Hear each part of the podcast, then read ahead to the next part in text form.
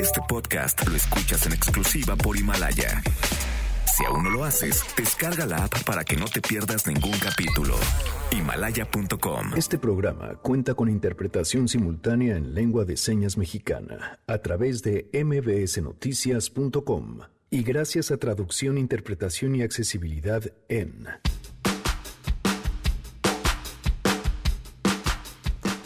acertadas han sido las decisiones en materia de movilidad que ha tomado el gobierno de Claudia Sheinbaum? Tendremos una mesa buenísima sobre este tema. El metro es como el caballo de hierro de la movilidad de la Ciudad de México. Llega a mover hasta 5.6 millones de, de personas al día. Ana Francisca Vega trae nuevo libro bajo el brazo. Está increíble, es para niños y viene a platicarnos sobre este y de pronto pues pensé que era importante platicarles a estos niños también pues qué es ser mexicano, qué es ser mexicana en un contexto así y qué han hecho un montón de, de, de mexicanos y mexicanas a lo largo de la historia. Tenemos buenas noticias y más, quédense, así arrancamos a todo terreno. MBS Radio presenta A Todo Terreno con Pamela Cerdeira.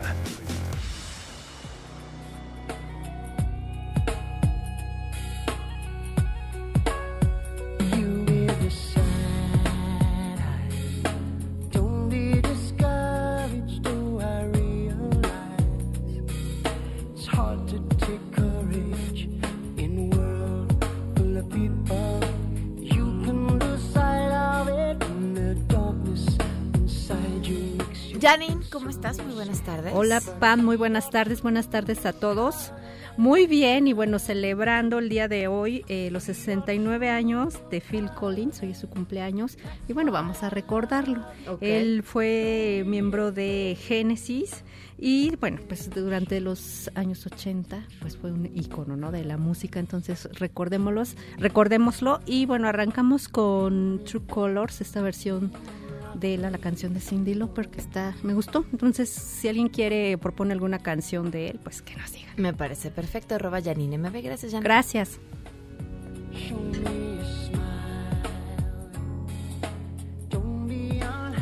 Gracias por acompañarnos en este jueves, 30 de enero del 2020. Les iba a decir, ya se nos acabó el año. Oigan, no, qué largo ha sido enero. Eh, yo siento que enero ha sido de la misma duración que todo el 2019. Y, y, miren que han pasado cosas. Gracias por acompañarnos. El teléfono en cabina 5166-102.5, también 102.5. También el WhatsApp 5533329585. El correo electrónico a todoterreno arroba mbs.com y en Twitter, Facebook e Instagram me encuentran como Pam Cerdeira. Noé Romero, la interpretación de lengua de señas, lo pueden ver y seguir a través de www.mbsnoticias.com. Y recordarles que estamos también en Himalaya. Si se pierden alguna de nuestras emisiones, dos horitas después, máximo ya tienen el programa en Himalaya. Pueden descargarlo, escucharnos en cualquier momento. Además, tiene una sección increíble para hacer comunidad y entonces ahí podemos comentar, subir algunas cositas. Si tienen alguna duda sobre algo que se dijo en algún programa, ahí también podemos estar en contacto. Ahora, y vamos a platicar con Juan Carlos Alarcón sobre esta fuga de, reos del reclusorio sur, pero ahorita justamente se está llevando a cabo una conferencia de prensa en donde están dando a conocer varios detalles. Nada más eh, puntos a, a comentar eh, antes de que tengamos la información, por supuesto, completa con Juan Carlos Alarcón. Se fugan alrededor de las 5 de la mañana y se dan cuenta a las 8 de la mañana. ¿Es en serio? O sea, ya que... No, y entonces ya estamos buscando las cámaras y entonces ya estamos investigando las zonas aledañas, se les fueron. ¿Qué hacían? Ese calibre de reos en un penal de mediana seguridad, no de alta seguridad. Estamos hablando eh, de personas para quienes había orden de extradición a Estados Unidos. A mí me llamó muchísimo la atención que ayer cuando habló Claudia Sheinbaum, lo primero que dijo es sí, vamos a investigar, pero hemos puesto una serie de medidas para evitar la corrupción. ¿En serio? ¿Y cómo les está yendo con esas medidas? Y el resultado es esto. O sea, ¿qué puedes presumir cuando tu resultado es así? Insisto, hay un montón de interrogantes más, más allá de de la información que se está dando a conocer justamente en estos momentos en esa conferencia de prensa. Así que más adelante hablaremos con Juan Carlos Alarcón, quien tendrá los detalles y nos adelantamos a las buenas noticias.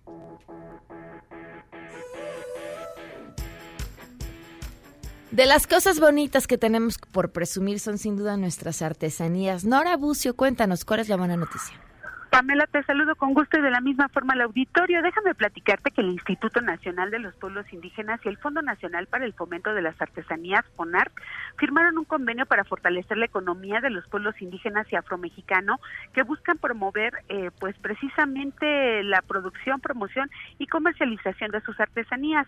Con este acuerdo se busca implementar una nueva plataforma para que el FONARC acompañe a los artesanos indígenas y afromexicanos desde la producción hasta la comercialización efectiva de sus productos en los mercados nacionales y en el extranjero, además de impulsar la revalorización de las expresiones culturales, materiales de los pueblos y comunidades. Durante el acto realizado en la sala de exhibiciones y tienda del FONAR, el director general del Instituto Nacional de los Pueblos Indígenas, Adelfo Regino Montes, sostuvo que este esfuerzo de cooperación pone en el centro de atención una actividad de suma importancia para los pueblos y comunidades, la creación de la cultura a través de los vestidos, ollas, máscaras, textiles y todas las representaciones artísticas que se logran con el talento de las y los artesanos. Finalmente, Pamela, te comento que esta producción, bueno, pues va a ser promovida en el extranjero y también en el territorio nacional. Pamela, la información. Muchísimas gracias. Muy buenas tardes, Nora. Buenas tardes. Vamos a una pausa y continuamos a todo terreno. Regresamos a todo terreno. Este podcast lo escuchas en exclusiva por Himalaya.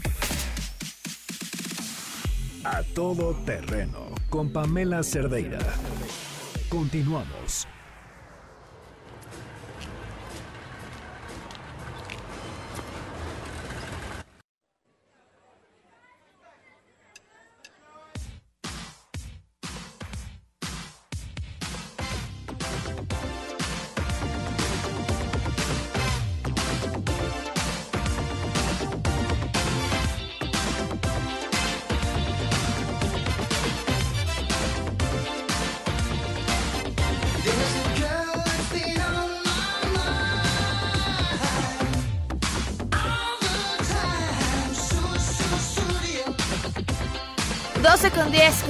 A todo terreno. Eh, hace unos días falleció el hijo de Valeria Beretta y Francisco Alanís, mejor conocido como Sopitas. Hoy es tema, por supuesto, en las redes sociales, justamente porque hoy publicó un texto muy emotivo en referencia a su hijo.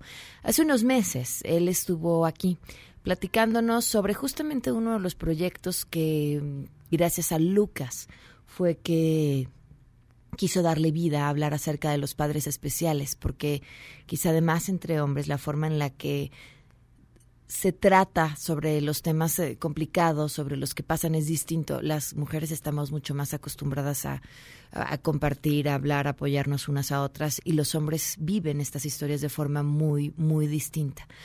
Él estuvo aquí y nos platicó acerca de este proyecto y hablábamos acerca de cómo en su historia de vida los momentos más tristes eran los que habían dado pie a sus grandes proyectos. Y, y, bueno, finalmente este momento, el de la enfermedad de su hijo, era un momento difícil y que había pues sacado a, a, a relucir pues de qué estaban hechos él, él y su esposa. Hoy, bueno, pues un, un final doloroso en esta historia. Y esta es eh, parte de esta entrevista de lo que platicamos en este momento con, en ese momento con Sopitas. Soy papá de un eh, pequeño que nació con una enfermedad que es muy poco común, que se llama eh, complejo OACE, ¿no? eh, que básicamente es extrofia cloacal. ¿no? Uh -huh. ¿Qué es la extrofia cloacal? Pues que los órganos de la línea media, es decir, eh, intestinos, colon, vejiga eh, y demás, pues no se, no se formaron de una manera adecuada, que, que, que están abiertos, y además se combinan con un onfalocele, que es un orificio en el abdomen que hace que estos órganos pues muchas veces puedan salir o, o, o estar fuera del, de, del cuerpo. ¿no? Uh -huh. eh, por lo que sabemos es como un, un, una enfermedad que ocurre uno en cada 400 mil nacimientos, es poco común, ¿no?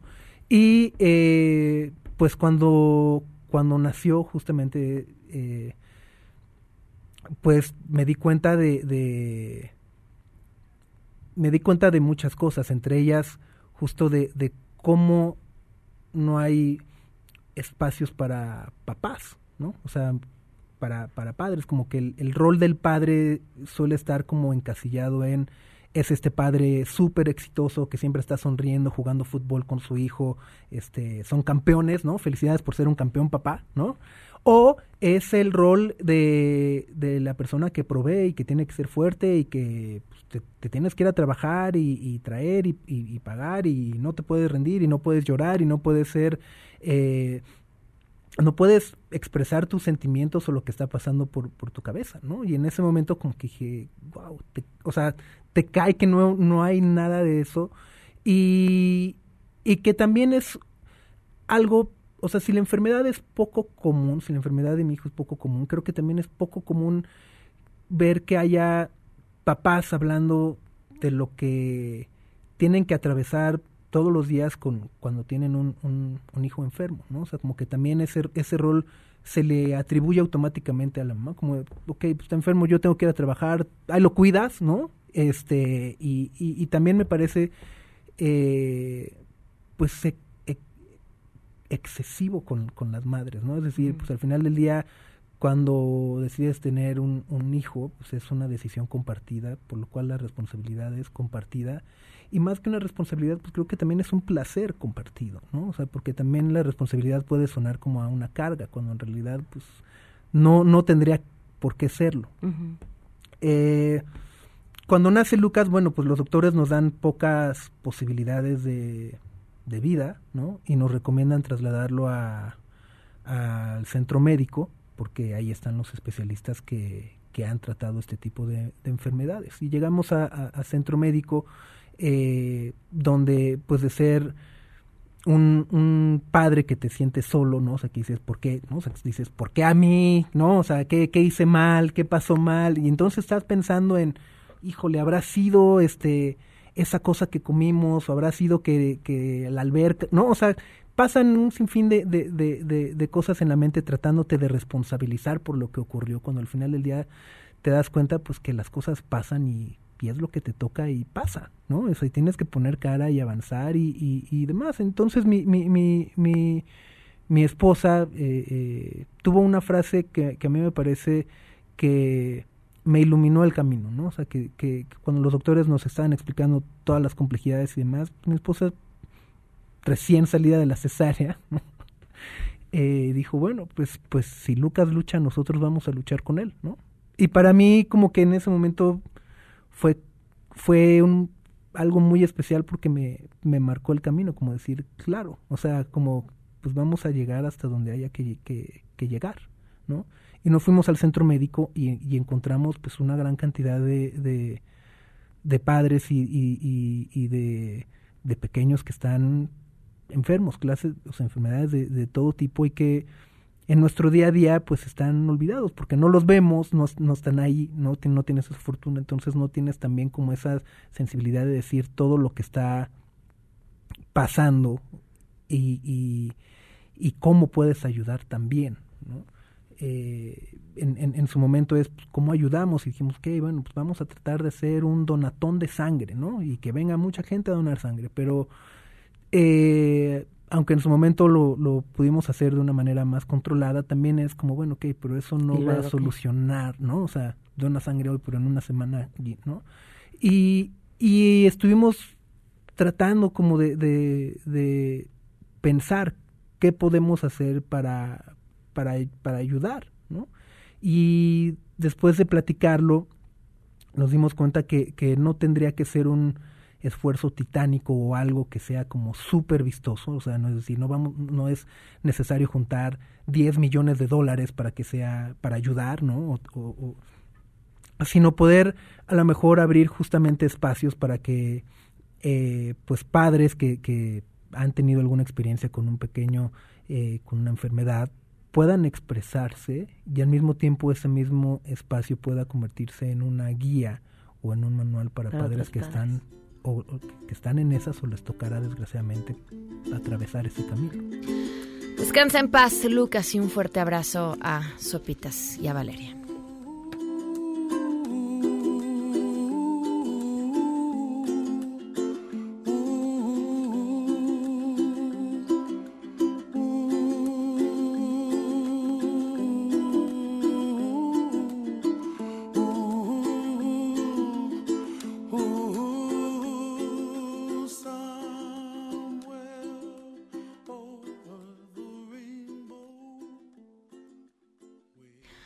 Francisca Vega, ¿cómo estás? Bienvenida. Hola, bien, gracias. Gracias por recibirme.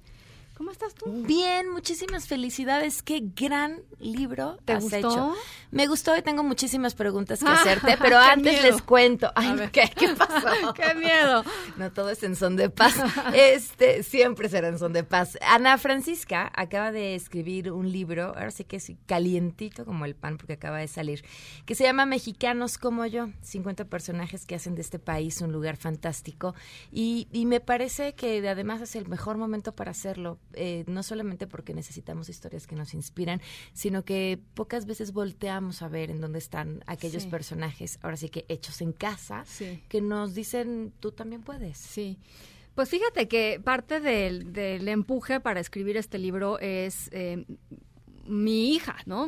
Tengo una niña de seis años.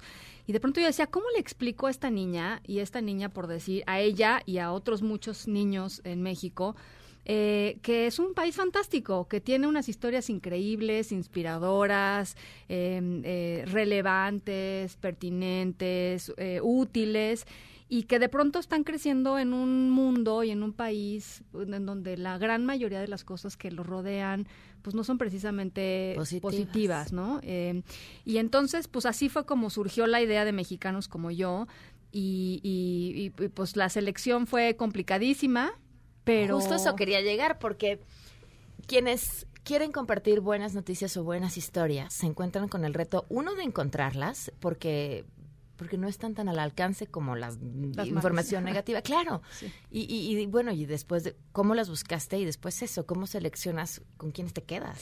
Pues originalmente la lista era como de 200, lo Wow. cual es una buena idea, sea, Claro. lo cual es una buena noticia, eh, porque hay muchísimas historias eh, increíbles. Y espacio para un segundo libro. Y espacio para un segundo libro que ya está cocinándose. Pero sobre todo lo que yo quise hacer es mostrar en estas 50, en estas 50 personajes como el mosaico que es México, ¿no? La variedad, la diversidad que, que nos compone, que nos da identidad, este, con la cual eh, pues nos podemos también inspirar. Y la selección, como todas las selecciones, pues, son total y absolutamente subjetivas. Al final escribí de las 50 personas que quería escribir en ese momento. Y fue pues, pues, muy enriquecedor todo el proceso de documentarme, este encontré cosas este, muy divertidas y traducir toda esta información, que era muchísima, digo, para cada personaje la verdad es que pues puede haber un libro o dos o cincuenta. Y ¿no? son textos muy digeribles. Sí, y son textos chiquitos y, y- y digeribles, pues para que un niño o una niña de cinco, seis, ¿no? Y este y Mantengas la atención. en mantengan la atención. Y entonces, este, pues así se fue construyendo la lista, eh, un poco con la idea de, te digo, como demostrar la diversidad que somos los mexicanos. ¿no? Cuando escribes algo pensando en tus hijos, son tu primera prueba. Bueno, tú, tú sabes. Sí, yo- bueno, es que yo los amenazaba, les decía, si me dicen que no les gustó, se quedan sin cenar una semana. Pero supongo que fue tu primera prueba y cómo te fue. Me fue bien, este, me fue bien. Ahora, este, siempre hay un pequeño celo, ¿no? Porque el tiempo que le dedicas al libro, pues también es tiempo que, que igual y no, no, no estás tan presente o, ¿no? Eh, pero, pero me fue bien. Eh, eh, mi hija tiene una obsesión con los gatos y entonces los gatos de Carlos Monsiváis le parecieron la cosa más increíble del mundo, entonces los pinta y los repinta y los calca y los vuelve a, ¿no?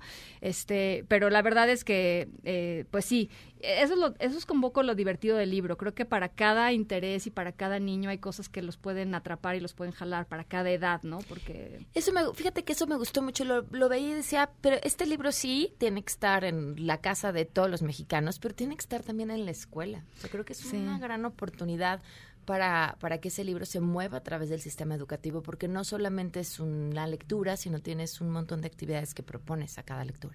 Sí, yo, mira, gracias. Yo también creo que es una herramienta bien valiosa. Eh, me han escrito incluso maestras y maestros de distintos puntos diciéndome, pues compré el libro, lo llevé a la escuela y ahora pues está en la circulando en la biblioteca escolar y los, a los niños les encanta, porque creo que es una buena herramienta para también detonar conversaciones importantes con, con los niños de, de, de muchos temas, ¿no? este y pues ojalá ese es un poco el propósito también como darles herramientas a los papás a las mamás a los tíos a las tías los abuelos etcétera para para involucrarse en, conversaciones que de pronto igual y uno no sabe cómo, cómo entrarle, ¿no? Eso que dices es clave. Me ha pasado que estoy de pronto con mi hijo leyendo una historia y digo, ¿bajo qué otra circunstancia me sentaría a hablar sobre la esclavitud o sobre... Desaparecidos. exacto. sí, pues es que son fuertes. Pero pero así los ves hacia el lado negativo y los temas fuertes y hacia el lado positivo de quienes salieron de ciertos problemas, a quienes lograron hacer o sacar lo mejor de ellos mismos a través de estas tragedias. Si no es a través de un libro, no lo haces, no, no, no hay manera y no creas ese espacio que además es sumamente íntimo y, y, toda la protección y lo que involucra cuando estás sentada en casa con tu hija o con tu hijo leyendo. Sí, yo creo que eso es, eh, yo creo que eso es parte importante. O sea, por ejemplo, poder hablar sobre discapacidad, poder, hablar sobre diversidad sexual, poder hablar sobre eh, los eh, protectores del medio ambiente y los riesgos que corren, este, como un poco mostrar también todas estas pues partes importantes de la vida que, que otra vez a veces no es fácil este entrarle o no sabes bien cómo ni siquiera qué, qué palabras utilizar porque de pronto no, no, sé, ¿no? Este, entonces es, es, un, es un esfuerzo para acercar esto y para, te decía, pues detonar conversaciones interesantes con los, con los chicos. ¿Qué historia es la que más te sorprende? Ay, no sé, no sé, todas me gustaron mucha, mucho. Este, me encanta la historia de Amelio Robles, este coronel revolucionario mexicano que nació siendo Amelia, que luchó con las fuerzas de, eh, de Emiliano Zapata y en el, en el pues en el transcurso de la revolución se dio cuenta de que pues quería que lo llamaran eh, Amelio, no Amelia, y, pues se transformó, digamos, en una, identidad de género que lo llevó a, entenderse como, como hombre. Y yo nada más me pongo a pensar cómo habrá sido ser eh, una persona eh, transgénero en, esa la revolución. Si en esta época es ya una serie de temas y retos. Y es el primer, el primer coronel transgénero que es condecorado por el ejército mexicano. Fue condecorado muchos años después, en 1970 y tantos. ¿Cómo llegas a esa historia? Eh, pues no sé cómo me la encontré, o sea, leyendo por ahí, no sé cómo llegué a la historia de Amelio. Tenía ganas de, de poner un personaje que eh, otra vez que pudiera eh, eh, em, em, eh, detonar conversaciones sobre identidad sexual y sobre la diversidad y sobre tolerancia y etcétera claro. inclusión y, y, de pronto salió el nombre de, de, Amelio y es, es maravillosa o sea es una historia maravillosa ¿no? cuando estas historias aparecen en libros para niños nunca faltan los guardianes de la vela perpetua que ponen el grito en el cielo. No te ha pasado pues hasta ahora no Oye, que ojalá lo hagan porque además es una excelente estrategia publicitaria y nos da la oportunidad de decir por qué estos libros tienen que estar en manos de los niños. Vamos a mandar dos o tres ahí a ciertas personas que, no al Frente Nacional por la Familia, algunos de ellos. No, fíjate que no me ha pasado, al contrario, como que la retroalimentación que he recibido mm, este suena cursi, pero es la verdad, me, me, me llena de, de, amor el corazón porque me mandan muchas personas fotos de sus hijos diciéndome es que se lo regalaron a Antier y no lo ha soltado. Wow. Este se lo llevó al club, este ya sabes o me mandan fotos de personas que compran 15 libros porque se dieron compraron uno y les encantó y entonces ahora lo regalan este para todos los niños que conocen. Y entonces eso la verdad para mí es este pues es justo lo que lo que buscaba ¿no? las ilustraciones son bellísimas. Qué tal bueno se rayó. Es un es un chico de Guadalajara que se llama eh, Daniel Delgado que trabajó durísimo para pues para agarrar como el, el, la esencia de cada uno de los personajes y, la puesta en página, la verdad es también muy, muy linda y muy atractiva, ¿no? Como, como hay un chorro de como de, de trabajos o de, o de actividades que pueden hacer los niños, por ejemplo, hacer sus propias recetas, ¿no? Que te da el pretexto también de que la hagan, que te cocinen y luego que te mueras de risa si les quedó horrorosa Claro. o que, y pidan una pizza, ¿no? Este, pero sí, como Eso que pasa hay- en casa cuando cocino yo. yo también. Todo acaba también. en una pizza. Yo también, exacto, yo también. Entonces, este, en fin, como que eh, el chiste del libro es que lo usen, que lo rayonen, que lo, que lo recorten, que lo platiquen. Este, es un libro como objeto también, ¿no? Para que se salga de, se salga del, del, del ámbito estricto de la lectura y, y llegue a otros lugares, ¿no? Sí. Este, no sé, por ejemplo, Graciela Iturbide, la parte de la fotógrafa, pues también que los niños salgan y tomen fotos, este, y que, y que las peguen en el libro, en fin, hay una chorro de cosas que pueden, que se pueden hacer. De verdad, muchas felicidades. Ay, gracias, ojalá, Pam. ojalá sea, eh, bueno, quienes deciden lo que los niños terminan leyendo en la escuela, sea un- algo que tengan que tener. Somos los mexicanos, las, bueno, todos, todas las culturas, las historias que nos contamos sobre nosotros, ¿no? Incluso nuestro nacionalismo. ¿no?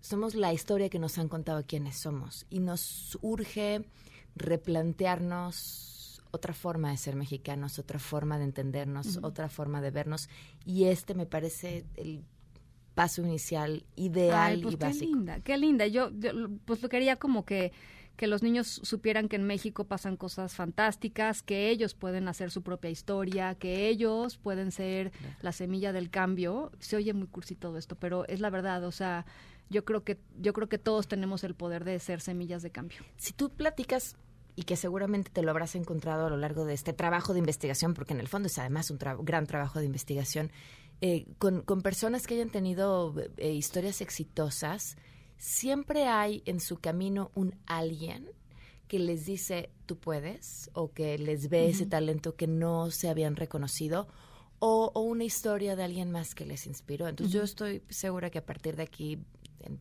30 años, vas a tener los mexicanos que se crearon gracias a estas historias. Ay, pues ojalá. Yo, yo, este, los invito a, a leerlo y que me platiquen qué les parece. Este, creo que es- es- es- estos libros dan ese pretexto, ¿no? Y que te escuchen aquí a las 5 de la Eh, tarde. eso por otro lado.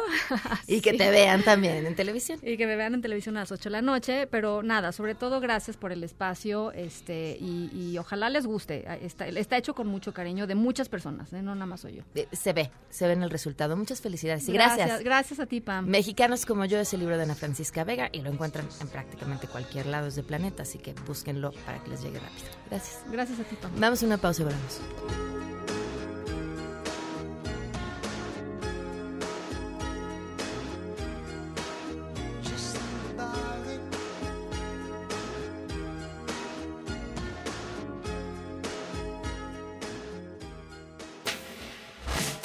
Regresamos a todo terreno. Podcast lo escuchas en exclusiva por Himalaya. A todo terreno con Pamela Cerdeira. Continuamos.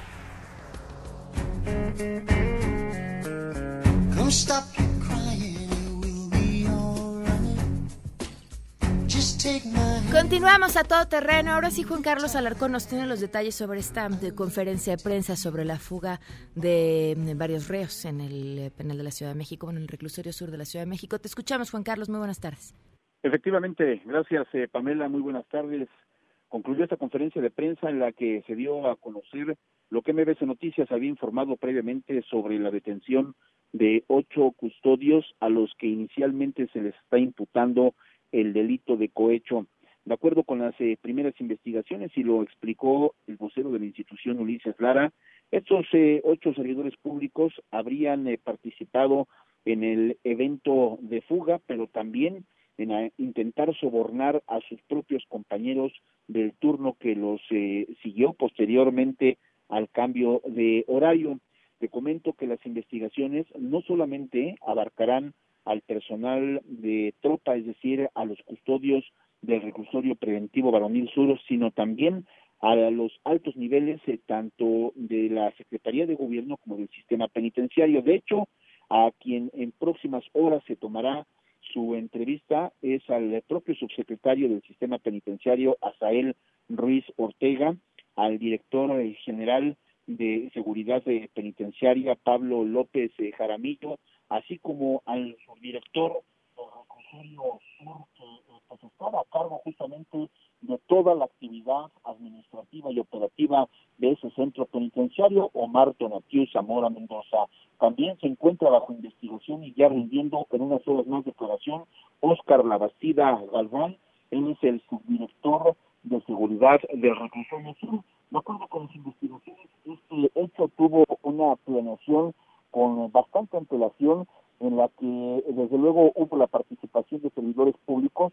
Por esa situación, la Fiscalía General de Justicia tiene aperturadas dos carpetas de investigación, una por el delito de cohecho y otra por delitos cometidos por servidores públicos y esto tiene que ver justamente con esa cadena de mando, tratarán de identificar esa cadena de mando que participó en la fuga de los tres narcotraficantes que forman parte del cártel de Sinaloa. Las investigaciones no han eh, cesado, no han parado. Los servicios policiales cuentan ya prácticamente con todos los dictámenes en materia de criminalística y fotografía para determinar y validar justamente las imágenes que hace unos momentos se presentaron en la jefatura de gobierno, donde se observa el ir y venir de algunos custodios y del momento en que abordan la camioneta y huyen por una de las aduanas.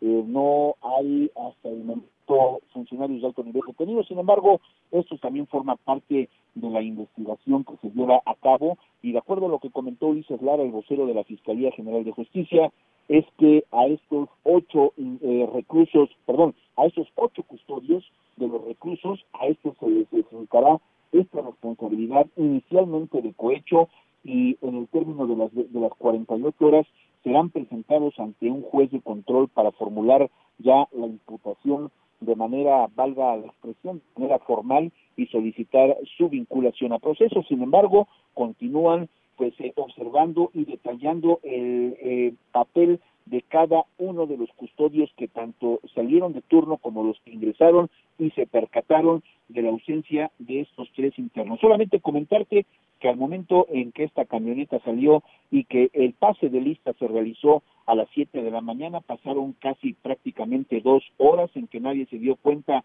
de la ausencia de estos internos, 7.30 se pasa, eh, se lleva a cabo el pase de lista y hasta las 8.10 se emite la alerta para alertar o decir justamente a todos los sistemas de seguridad que tres internos habían evadido el penal. Y es el reporte que tengo.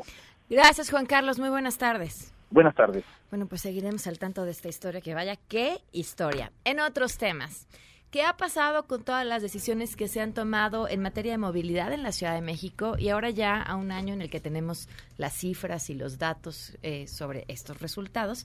Tenemos esta mesa en la que nos acompañan hoy Laura Ballesteros. ¿Cómo estás? Bienvenida. Hola, ¿qué tal? Buen día. Gracias por Bien, acompañarnos, secretaria global de la iniciativa Women in Motion, Virgilio Pasote, activista, miembro de Ciudad Humana México. ¿Cómo estás, ¿Qué tal? ¿Cómo estás? Gracias por acompañarnos. Eric López, fundador del proyecto Yo Te Cuido y creador de contenido en Bici Manager. Bienvenido, gracias por acompañarnos. Buenas tardes. Y Carlos Osama Yoa, ¿lo dije bien, Carlos? Bien. Sí, perfecto. Campañista de movilidad y calidad del aire de Greenpeace. Gracias por acompañarnos. Gracias, Pamela. A ver, partamos por las modificaciones que se hicieron al arrancar esta nueva administración. ¿Cuáles fueron? Bueno, a ver, eh, como, como bien ya se sabe, porque ha sido además un tema ampliamente discutido, eh, la movilidad de la Ciudad de México había tenido retos importantes de décadas hacia acá. Hubo una extrema motorización de la ciudad con inversión en infraestructura gris eh, y sobre todo una concentración del gobierno y sus actividades en promover estos sistemas motorizados por encima del transporte público, por encima de la movilidad no motorizada. Eh, a partir de 2014, este, haciendo este recuento, es que comienza una discusión eh, con la aprobación de la ley de movilidad de la ciudad para garantizar que los gobiernos este y o sea, el que estaba en ese momento y los que siguieran cambiaran esa perspectiva, pusieran el dinero donde están los discursos, empezaran a generar una movilidad más sustentable, verde, segura, enfocada en el peatón. Por eso la Secretaría de Movilidad surge. Antes era la CETRAVI, se vuelve CEMOVI, la Secretaría del Peatón. Y ahí viene, digamos que toda esta visión que se había planteado desde los colectivos de la sociedad civil, los expertos, para la ciudad de muchos años. Ahí está un documento que se llama Ciudadanos con Visión, que se hizo ya casi hace 20 años, que planteaba todo esto. Están los trabajos de la Comisión de Derechos Humanos de la ciudad, que saca este documento del derecho a la movilidad, en donde se basa la ley de movilidad. ¿Qué sucede ahora? Y obviamente con todos los retrasos que tenemos de 30 años de estar invirtiendo en infraestructura gris. Esto no se resuelve en una administración, esto es legado de muchas. Lo que sucede en esta administración es que hay un replanteamiento sobre las prioridades en materia de movilidad y deciden que la primera sea la seguridad vial quitando fotomultas. eh, como una respuesta a una propuesta de campaña que se hace en su momento porque eran impopulares. A nadie le gusta que le cobren impuestos. Y bien, un poco este argumento de no tiene que ser una medida eh, recaudatoria, ¿no? Que Era ese era el, el- claro, y ese era decisión. el, el argumento de quienes no les gustaba que se les cobrara por eh, tener una Mm. falta al reglamento de tránsito. Al final del día, el Estado de Derecho debe de tener un seguimiento y una evaluación, un enforcement por parte del gobierno, tiene que haber multas y sanciones, y así estaba construido. Esto no era nada que se saliera de la manera en la que se refuerza el cumplimiento de la ley en este país, que además es lo que más trabajo nos cuesta como mexicanos. Eh, viene esta propuesta y a partir de ahí, y aquí lo discutiremos, empieza la maroma. Porque como fue una eh, propuesta electoral con tintes políticos electorales, quienes encabezan el proyecto de movilidad hoy se vieron pues en la forzosa necesidad de construir toda una narrativa y una técnica alrededor de una eh, acción que le pega directo al corazón a la política de movilidad y seguridad vial. ¿Por qué? Porque atenta contra la movilidad peatonal, ciclista, de transporte público, incluso de los automotores, porque al final del día, pues las muertes reflejadas hoy en estos datos, en algunas bases 35%, en otras 17%, nos hablan que ya deja tú que hagas tres horas a tu casa para un trayecto, hoy corres el riesgo de perder la vida. Y que además no nada más fue eh, el retiro de las fotomultas como tal o la transformación hacia el formato de las fotocívicas, donde ahora eh, existe esta sanción eh, eh, por parte de la autoridad, horas de trabajo comunitario, etcétera, ¿no? La resta de puntos en la licencia, sino que también de facto aumentaron la velocidad en muchas vías eh, al reclasificarlas. No lo hicieron, evidentemente, digamos que de nombre, ¿no? No aumentaron de 50 a 80 kilómetros por hora, pero al reclasificar las vías, de ¿Qué facto lo hiciste, ¿no? M- Mira, eh, la, autoridad eh, se cambiaron en un promedio de 11, Insurgentes, ujú. 11, algunos tramos de insurgentes, eh, una parte de constituyentes, en otras, digamos que recularon, ¿no? Se echaron para atrás, pero eh, eh, la, la, ¿cuál fue el mensaje? Pueden hacer lo que quieran, no hay sanciones económicas, de las fotocívicas la gente, la verdad es que se ríe, ¿Se han cumplido esas sanciones cívicas? Mira, ellos presumen de repente casos, ahí en las redes sociales, ¿no? De que hacen estos cursos, de que se implementa esta sanción cívica como tal. Ponen una foto de 10 personas barriendo, pero Laura no nos dejará mentir. Hay miles de ciudadanos, miles de, multas eh, diariamente y yo creo que no corresponde ni al 1% del total de infractores. Sí, solo para un poco también darle la palabra a nuestros compañeros para entender un poco cómo funciona administrativamente este tema de las sanciones cívicas. Hay un rezago aproximadamente de unas 350 mil sanciones cívicas eh, por delegación de hace muchos años. Es decir, esto ha venido rezagándose porque administrativamente las delegaciones o ahora alcaldías no, No tienen la posibilidad de hacerlo. Entonces, haber recargado el sistema de seguridad vial y de sanciones en esto, sin saber que había ya un rezago y un déficit para hacer el, el cumplimiento, fue no solo irresponsable, sino aventurado.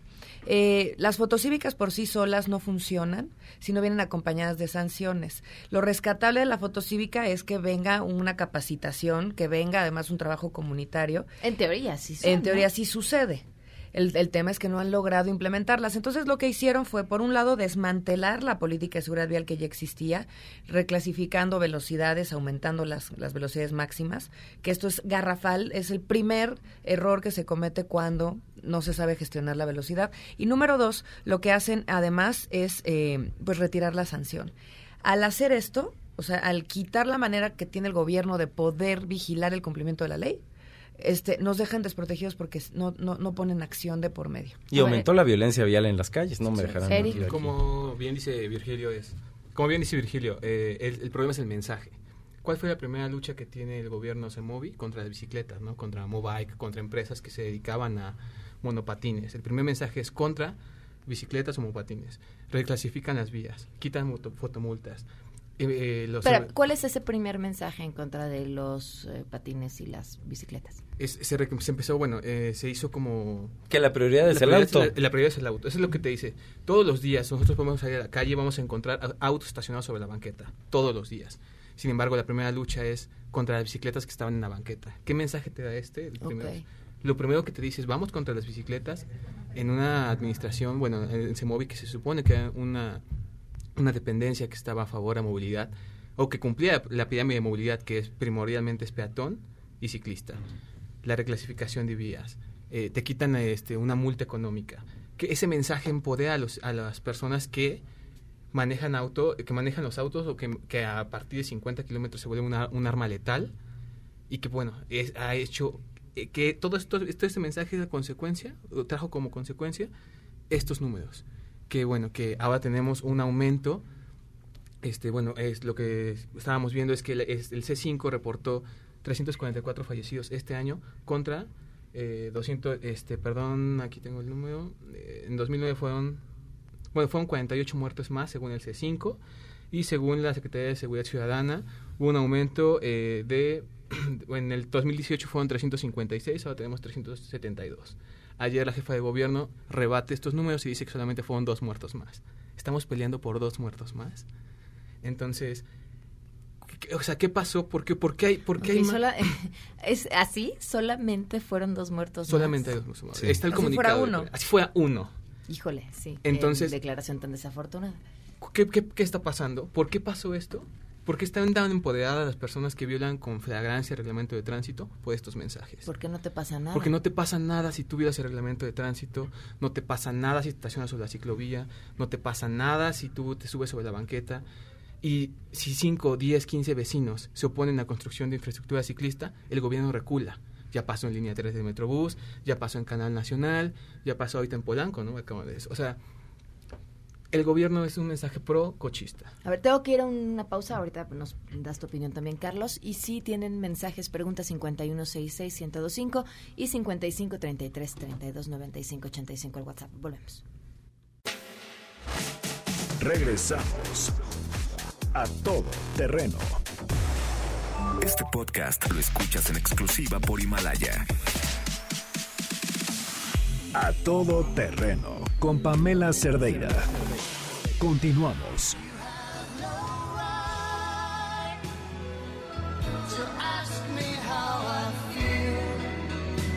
Carlos, te escuchamos a ti.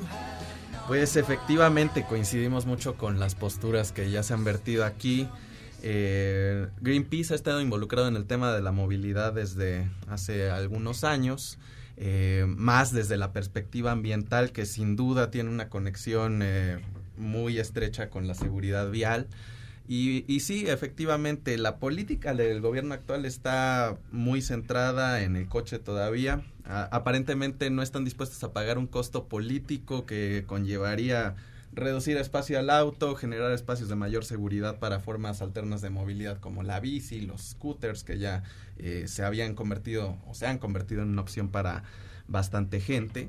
Entonces, pues eh, de aquí que proyectos que podrían ser interesantes, que podrían ser eh, alentadores para mucha gente a cambiar de forma de movilidad, hay que poner eh, en el ojo que desincentivar el uso del auto es una medida más que necesaria tanto para seguridad vial como para eh, metas medioambientales, hablo de calidad del aire, cambio climático, eh, pues estos proyectos aún nos dejan mucho que desear, ¿no? Por esa falta de eh, ambición. Eh, un ejemplo por, eh, sería el del eje central, el trolebici, que pintaba bien, el anteproyecto estaba bien, pero desafortunadamente el espacio que quedó para compartir un carril con el trolebús y la bicicleta, pues aún sigue A ver, yo no me atrevería a limitado. meterme No, en ese bueno, carril en ni bicicleta yo, ni en... Ni yo. No y tú eres un ciclista Y llevo 20 profesional. años moviéndome en bicicleta. ¿Por qué Yo no me atrevo. que esa era una buena idea? Alguna vez le platicamos sobre este tema y decían, bueno, es que hay que pensar que sí podemos convivir de forma armónica. Yo te, A mí me daría terror. A ver, eh, yo te digo porque es un proyecto además que se promovió desde que era yo subsecretaria de movilidad en el gobierno y fue un proyecto propuesto por la sociedad civil organizada. En este diálogo que se tuvo desde la ley de movilidad en 2012, amplio con la sociedad civil de gobernanza. Eh, por ahí me acuerdo que algún funcionario en- ahora en turno decía, es que lo que hace el gobierno es robarse las ideas de la sociedad civil. No, al contrario, se Sí, colegian. hay que y además para eso estamos. Pues si no somos nosotros quienes los escuchan, implementan quién. Eh, y ese carril lo promovimos, de hecho el proyecto parte del que se hizo, se hizo desde la administración pasada. El problema es que la Secretaría encargada de obras nunca lo implementó y se fue tardando y se fue tardando. Hoy ese carril, que estaba diseñado para hacer un espacio que conectara en una vía primaria a los ciclistas eh, de un punto a otro, que era una vía necesaria, que ya usan hoy de cualquier manera, con la mala infraestructura que le pusieron, está inusable para el que O sea, el, sea. el espacio tenía que haber sido mayor para que De pudieran cuatro- convivir. cuatro Así días. es, Diez, mayor cuatro tamaño días. y mejor confinamiento. ¿Cuánto mide ahorita? Tres, depende. Sí, O sea, como no tres pasa. Hay Yo lo ocupo todos los días, o sea, todos los días lo ocupé desde antes que hubiera infraestructura. Eres Claro. valiente. Este, no hay un cambio realmente. O sea, solamente lo único que se hizo se balizó, o sea, se pusieron los confinamientos y listo. Y están poniendo unos topecitos, unos, unos Sí, y además, ¿no? y O sea, además, mira, someten a los pobres choferes de estos trolebuses que, por cierto, a ver, aplaudimos el cambio de las unidades, se, se compraron nuevos equipos, estos trolebuses que son de primera generación, pero los mismos choferes te dicen, yo voy a cargar, ahora sí que van a cargar con el muerto, porque van circulando, tienen que cuidar al pasaje, tienen que cuidar todo lo que conlleva un corredor de estas características, los kilómetros que recorren a diario y aparte ir cuidando no atropellar a un, a un ciclista, ¿no? El estrés que manejan los choferes y eso creo que nadie se ha preocupado y no se ha puesto sobre la mesa es de verdad enorme. Un ejemplo de cómo debió quedar es eje 7, ¿no? Un poco es, es, es un amplio, da espacio para el rebase. O sea, yo lo ocupo todos los días, yo llevo siete años ocupando como único medio de transporte Claro. la bicicleta, pero yo no me, yo no me atrevería a decirle a alguien nuevo, vete sobre este carril. Pero además, el de eje 7, por ejemplo, hay un carril bus bici, de bus bici en, en eje 7, pero las frecuencias del trolebús no son las que tiene eje central. A ver, el corredor debe ser competitivo, se trata de mover, mover personas. Eh, el, el corredor, obviamente, los tiempos de espera entre trolebús y trolebús son menores incluso a veces de cinco minutos. Entonces no te da tiempo de que tú como ciclista vayas eh, digamos que ganándole al, al trolebús como corre, por ejemplo, en eje 7. A ver, hablábamos de las causas, digo, y para aprovechar los pocos minutos que nos quedan, buscamos a la Secretaría y por supuesto no nos tomaron, nos preguntaron quién venía y luego nos dijeron que no podían tomar la llamada, no sé por qué, este, pero ¿en dónde está la solución? ¿En dónde tendría que estar? Más allá de aceptar que su estrategia no fue la correcta, porque sus propios números lo dicen. Mira, eh, creo que eso también ha sido parte de la- el diálogo que la sociedad civil ha tratado de establecer con este nuevo gobierno desde el inicio y se han topado con pared, no han logrado tener la interlocución que se tenía en otras ocasiones con toda la técnica y exp- experiencia que hoy ya tienen y han aportado además a los cambios de la ciudad. La práctica internacional es clara. Eh, en materia de seguridad vial, hay un decenio por la seguridad vial con cinco pilares a cumplir que ataca cada una de las causas de muertes por hechos de tránsito. No se necesita ser un genio para saber que hoy hay una forma eh, eh, en la que se comportan los hechos de tránsito a nivel mundial y que tienen una solución. Entre ellos, infraestructura segura, capacitación, sanciones, tecnología. Número dos, que esto me parece también importante, en materia de movilidad, hay una ley de movilidad que mandata lo que se tiene que hacer. Hay un programa de seguridad vial que se dejó sobre la mesa con un 70% de cumplimiento y un programa de seguridad vial que se desechó, que fue publicado en 2017 y ha sido desechado. Eh, se tiene que instalar el Consejo Asesor de Movilidad y Seguridad Vial, se tiene que instalar el Sistema de Información de Seguridad Vial, eh, se tiene que hacer una sola base de datos, Pamela, no podemos seguir teniendo cinco o seis bases sucias, este, ensuciando la conversación. Claro. Eh, por último, algo que quisieran Eh, agregar. bueno, ¿qué deberían de hacer? Yo creo que este que los funcionarios escuchen. Eh, esto, lo- la Yus y Rodrigo, ellos tenían el discurso que tenemos nosotros. Claro. Lo cambiaron al llegar. O sea, simplemente que ellos se lean lo que exponían, lo que exponían hace 5, 6, 2 años. Y solamente es eso, bueno, que y también que, como decía bien Laura, que escuchen a la sociedad civil, no somos sus enemigos, queremos ayudar. Y se vio un clave ejemplo, como estamos comentando, cuando está ahorita el pleito con vecinos de la ampliación de línea 7, las mismas personas que ellos están atacando son las personas que están defendiendo el proyecto que ellos están impulsando.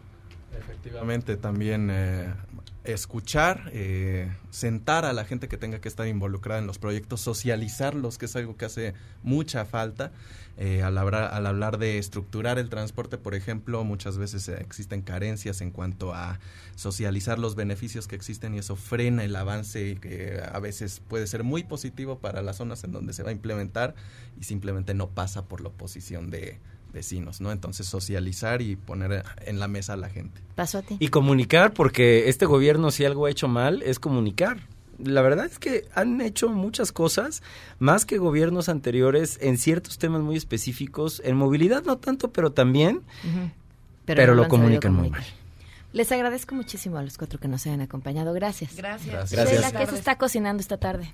Hola Pam, buenas tardes a ti y a todo el auditorio. Pues fíjate que desde hace un rato ya se encuentra reunido el comité, comité de emergencia de la Organización Mundial de la Salud, esto por el tema del coronavirus. Espera que más tarde se dé una conferencia de prensa para saber si se declarará una alerta internacional. Estaremos pendientes. Ok, gracias Sheila. Antes de irnos, eh, si quieren estrenar un Swift, un Swift Sport o un Ignis 2020 eh, y llevarse seguro contra robo de autopartes gratis y comisión por apertura del 0%, mensualidades desde 3.499 pesos o si lo que buscan es una camioneta, está el Suzuki Vitara, Vitara o S-Cross 2020, también seguro contra robo de autopartes gratis, comisión de apertura es de 0%, mensualidades desde 3.999. Pueden conocer más en suzuki.com.mx diagonal autos o visitar su concesionaria más cercana. Vale hasta el 31 de enero de este año, por supuesto, Suzuki Way of Life. Nos vamos, se quedan en mesa para todos.